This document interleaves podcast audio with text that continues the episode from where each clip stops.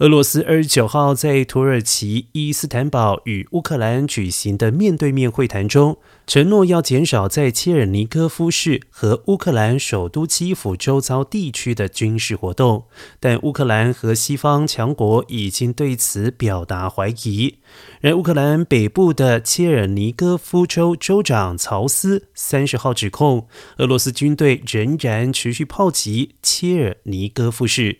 曹斯在社群媒体发文，切尔尼戈夫整晚都遭受到炮击。而根据法新社的记者表示，还可以听到基辅西北郊伊尔平镇传出的频繁爆炸声。